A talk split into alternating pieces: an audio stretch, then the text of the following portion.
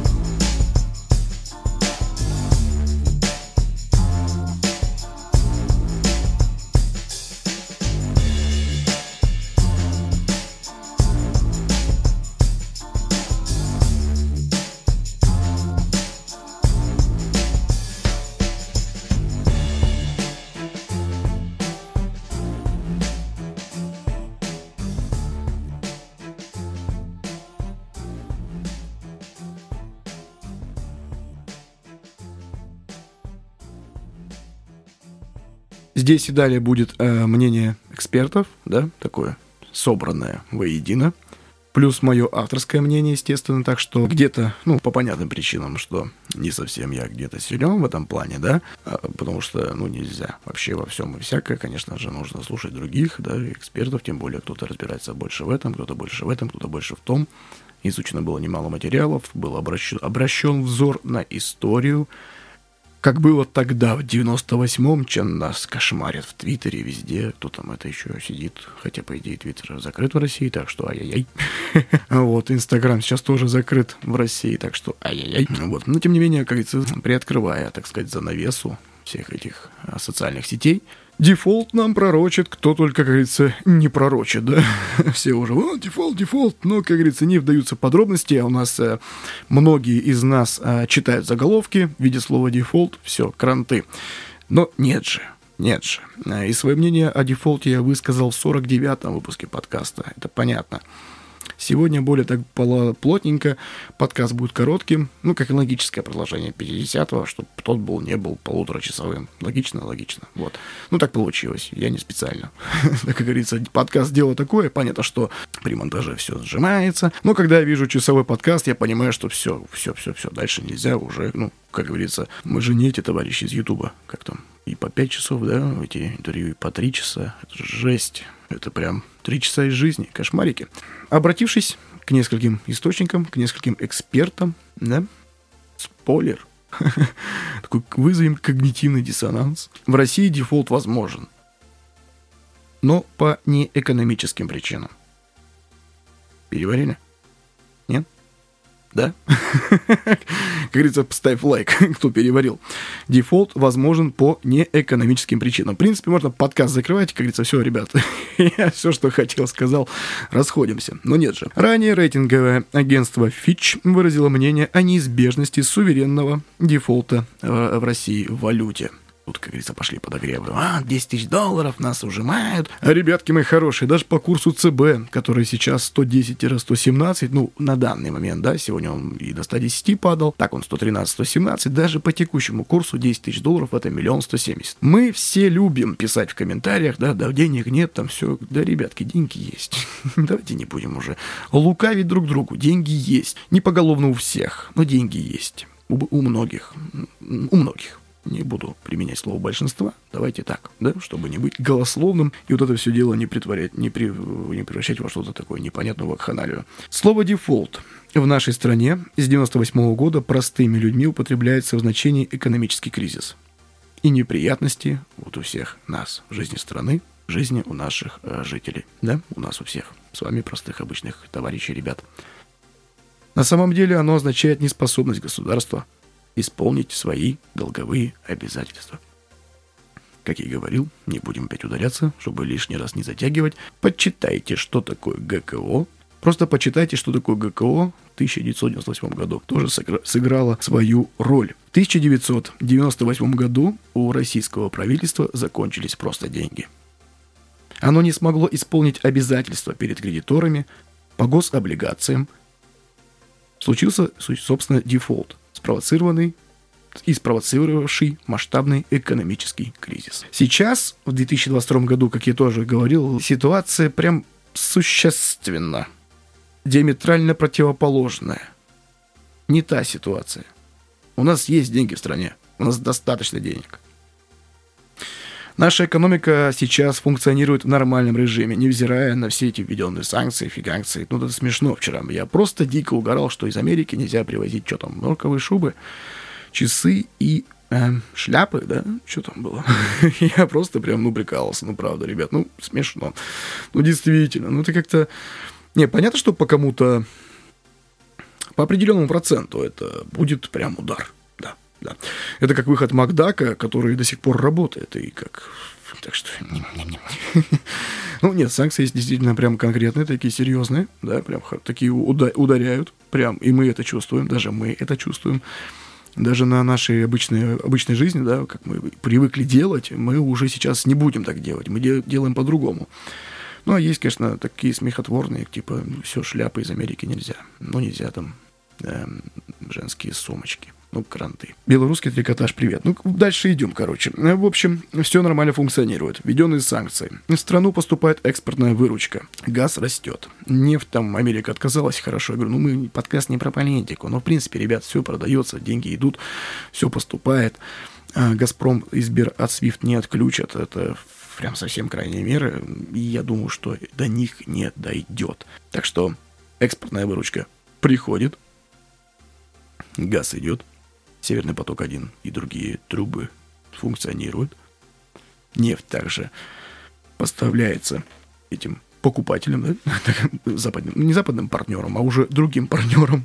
Из-за санкций на поставки в Россию западных товаров и ухода западных брендов из России мы даже скоро заметим избыток некоторой валюты, потому что, ребят, некуда будет ее тратить. Ну, правда. Единственное, да, за рубеж, на отдых, это да. Да как бы, ну, тут понятно. Но с отключением виза MasterCard и которые превратились просто тупо в карты мир, причем такие даже обри- обрубыши мира, потому что мир хотя бы где-то применяется, в тех же самых Объединенных Арабских Эмиратах, правда не везде, но принимаются, в Турции, там, Армении, в Азербайджане и в других странах, а, то виза MasterCard вообще нет. То есть они тупо в России. Это такие карты мир с западными шильдиками. Возможен ли такой ситуации дефолт, какой мы сейчас находимся? Да, возможно, но не по экономическим причинам. Я поэтому и говорю, что, ребят, это не то, вообще не то совсем. А, да, мы помним, нам заморозили часть э, наших э, резервов, активов, золотовалютные резервы, ЗВР. Давайте подумаем, можем ли мы отказаться платить по обязательствам перед Западом, те же самым, до разблокировки резервов? Ну, конечно же, да. Либо в рублях принимайте, либо разморозьте нафиг наши активы, как бы, ребят. У вас лежат наши запасы, вы это как, знаете, если что я у вас... Вы мне займете миллион рублей, и я вам буду миллион должен, но при этом у меня у вас будет дома лежать в чемодане 10 миллионов, но в долларах. А я вам должен миллион рублей. Вы говорите, нет, чувак, я тебе не отдам, да, вот это пусть лежит, ну ты дай мне, верни мне деньги. Попахивает легкой, отдает легкая нотка идиотизма, соглашусь. Но, как говорится, да. Поэтому это будет такой процесс сугубо политический. Это не экономический процесс, да, это политический, и как бы все, вот, э, ах ты вот так, все, не как и мой горшок, давай тапочки раздельно, это раздельно все. По мнению экспертов, возможен и технический дефолт. Это может произойти, когда Россия не сможет перечислить имеющиеся деньги в погашение обязательств, или кредитор не сможет их принять. Ну, вспоминаем SWIFT, да? Мы его отключим от SWIFT. Если что, опять же, я буду вам переводить деньги, на тот же самый Сбербанк, но при этом я буду иметь какую-то власть над этим Сбербанком. Я скажу, я у тебя Сбербанк отберу, но я плачу вам деньги по Сбербанку, долг возвращаю, но я отключу вам Сбербанк. Попахивает опять легкой ноткой. Поняли, да? Дальше идем. Все это понятно, да, санкции против России, отключение SWIFT, все дела. А, наконец, Россия в соответствии с новым указом президента может исполнять обязательства в рублях, о чем я тоже говорил в 49-м выпуске подкаста, да, по понятным причинам кредиторы скажут, нет, зачем нам рубли здесь, в Вашингтоне, да, как бы, ну, тоже. Формально они будут заявлять о дефолте, но экономических последствий нет. У нас лежат их деньги. Во, наоборот, у них лежат наши деньги. И мы можем их вернуть, но не можем. Вот такой вот парадокс. А, в принципе, все. Че? Хотя, понятно, начнутся всякие эти правовые обязательства, суны, шмуды, там, международные трения, прения, что мы нам должны там 10 миллиардов, а мы вот все, так у нас, так у вас же лежат наши там 300, но нет, вы должны нам 10, так лежат 300, вот, пример так и будет. Но вы же это, мы это. И будут как бы говорить, кто во что гораст. А главное отрицательное последствие настоящего дефолта, который вот возможен, это отказ, ин, отказ инвесторов и кредиторов от вложений от вложений в допустившую дефолт страну, да? Давайте будем, как говорится, посмотреть правде в глаза. В текущей ситуации новые инвестиции из стран Запада к нам, ну, невозможны по политическим причинам. А среди физиков, которым, в принципе, тоже запрещено. Но, тем не менее, даже если что-то поменяется, как бы, я, помните, да, про наш фондовый рынок высказывался, что, ну, вы не пойдете на... Вряд ли пойдете первое время на тот рынок, который, ну, закрыт, то открыт, то закрыт. И понятно, что, ну, по-другому никак. Ну, тут, говорится, формат есть как есть. Инвестиции из стран Запада в Россию невозможны по политическим причинам. Поэтому формальный технический дефолт ничего, э, как говорится, ничего не добавит, не убавит. Да, об этом будут кричать. Да, там BBC, CNN, которые, кстати, запрещены у нас, по-моему, уже в России. Ну, у них-то есть. Будут кричать о дефолте, будут понижать рейтинги. Вот, все, дефолт, дефолт. Ну, как бы да, да, да. Ну, по факту у нас здесь, ну, рубль будет колбасить на Форексе там, хотя я уже не знаю, у нас как бы есть два рынка. У нас днем, когда ЦБ работает, у нас рубль 110. Когда Форекс подключается, 130, ну, как я говорил, доходило до 175, а в момент записи 49 выпуска был 140. Но ЦБ вышел в понедельник, э, точнее в среду, и доллар стал 117, как бы. Че, куда? Ну, как бы есть курс имени ЦБ, и все. как бы ЦБ и назначает этот курс. Без паники, господа. Из-за западных санкций против российской системы, да, финансовой системы, ограничен приток валюты в страну на фоне ажиотажного оттока капитала. В этих условиях ЦБ, конечно, вводит временные ограничения на валютные операции для всех нас, которые действуют до 9 сентября 2022 года. Помним, да, тоже из 49-го выпуска для экспортеров введена обязательная продажа 80% валютной выручки. Ну, для чего эти меры? Всем понятно, что стабилизировать валютный рынок, э, убрать истерику, чтобы укрепить курс, да, логично. И до а, до окончания всей этой, все, все этой, все, всего этого момента, а как раз для защиты интересов самих же нас, обычных граждан, чтобы мы не навредили сами себе необоснованной паникой. То же самое, как я говорил, что одна из, вари... одна из версий 20% ставки ключевой вот этой самой Центробанка, это было, чтобы мы не побежали брать кредиты и не начали разгонять бакс внутри себя же, ну, внутри своей страны, потому что мы понимаем, что что-то заварушка, что-то не то, и что сейчас будет... Э, падение рубля, а доллар будет расти. И понятно, что кредиты выдавали под 9-10%. И тут любой, ну, не дурак, ну, любой понимающий человек понимал, что у него есть миллион, он берет еще в кредит миллион, в, два вваливает, применяет кредитное плечо, это превращается в 10, ну, не в 10, ну, давайте в 8 даже, 7 делает, 8 миллионов. И даже если доллар, как говорится, рубль падает относительно доллара на 10 рублей, представляете, сколько это прибыли, да? Представляете? Так что понятно. И как бы понятно, да, что опережение инфляции и ну, все, все, все. Э, куча, множество подкастов записано про ключевую ставку ЦБРФ, как она вообще из чего состоит. Это второй подкаст, самый пер, один из первых, да, самый первый, грубо говоря, подкаст, потому что первый был такой приветственный. Потом, когда она менялась, когда росла, когда падала, не раз об этом говорили, все помним, для чего эта ключевая ставка, на что влияет – почему ее меняют. Так что не будем повторяться и не будем это все углубляться. Понятно, что когда закончится эта, вся эта Специальная военная операция. Все стороны согласуют условия совершения конфликта, неизбежно смягчение санкционного режима. Оно будет. А когда конкретно, тут уже, как говорится, не будем загадывать, и потому что, ну, во-первых, никто не знает. Тем более мы с вами. Так что санкционный режим будет смягчен, да? А, потому что для продолжения санкционного режима отпадут те самые основания. В этих условиях приток валюты в страну восстановится, и Банк России, по идее, да, должен позволить банкам возобновить нормальную работу с валютными вкладами населения. И вот это все. Берутся меры, вот эти лимиты 10 тысяч долларов э, наличкой, вернется евро, и как бы вроде бы все логично. А недавно у нас, как бы, как недавно, ну, на той неделе, вот агентство Fitch, о котором я сказал в начале выпуска подкаста, понизило долгосрочный рейтинг дефолта эмитента РД российской в иностранной валюте с B до C. Рейтинг C отражает мнение Fitch о неизбежности суверенного дефолта, приводит текст сообщения ТАСС.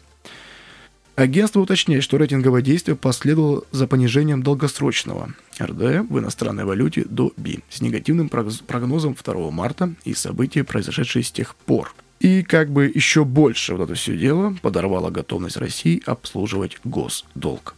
Ну, так что, ребят, а на самом деле, что тут? Тоже посмотрю много текста, много такой воды. Не буду углубляться. Ну, все как обычно. Печатаю много, говорю меньше. Так что, ребят, мы не раз и неоднократно будем читать новости про, про понижение рейтинга. Мы неоднократно будем читать новости про вот это все, что нам понизили рейтинг, суверенный дефолт. Слово дефолт будут писать неоднократно. Потому что, ну, сейчас в этой ситуации, сами понимаем, как, как происходят все эти СМИ, на что работают западные, на что работают наши наши, все это понятно. Все знают историю России, особенно современную, и помнят 98-й, и понимают мышление населения. Не будет слова экономический дефолт, не будет слова политический дефолт, будет слово дефолт. Все, в России дефолт, все.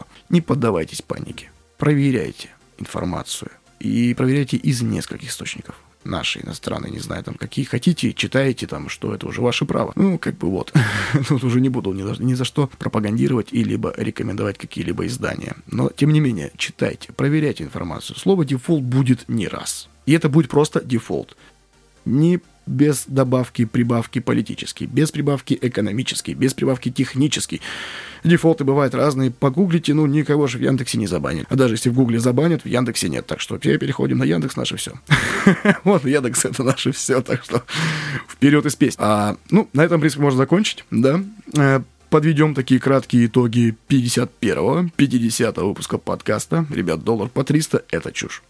Перестаньте вот это все, ну, Доллар по 150 еще на Форексе, там, да и истерички его доводит, понятно.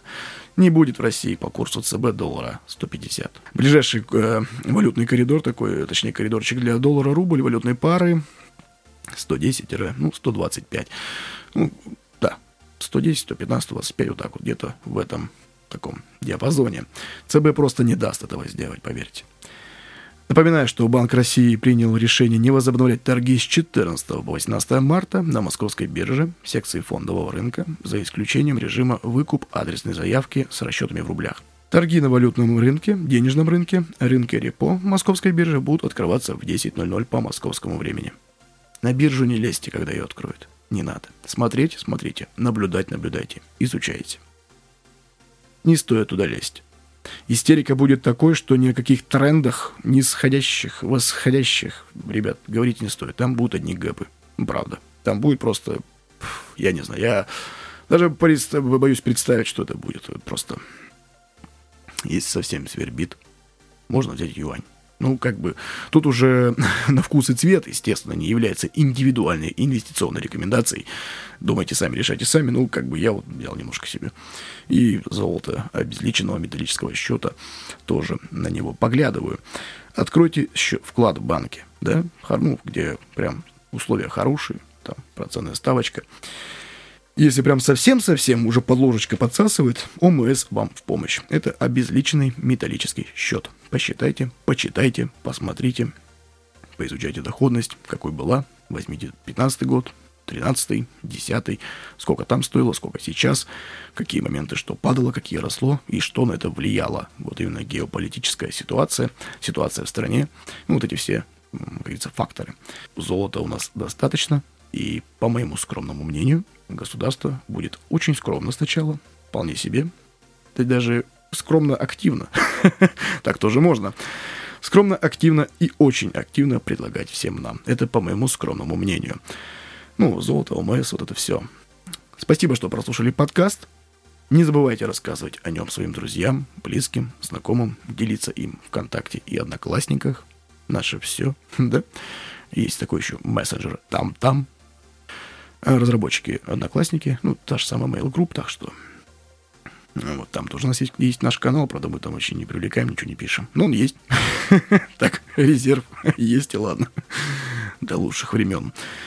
До скорых встреч. С вами был Дмитрий Бондаренко, автор и ведущий подкаста «Просто о финансах». Берегите себя, своих близких и свои финансы. Это был 51 выпуск, который является логическим продолжением 50-го юбилейного, потому что, ну, я уже сказал, чтобы не ну, удлинять вот это все. Сохраняйте самообладание. Перепроверяйте информацию 5-6 раз и не принимайте все за чистую монету. И запомните, не старайтесь приумножить. Постарайтесь сохранить. Хотя бы сохранить. Сохранить. Ну так, на то мы закончим. И информацию проверяйте. Наше время опасно доверять и принимать все за чистую монету. Ну все. Всем удачи. Пока-пока.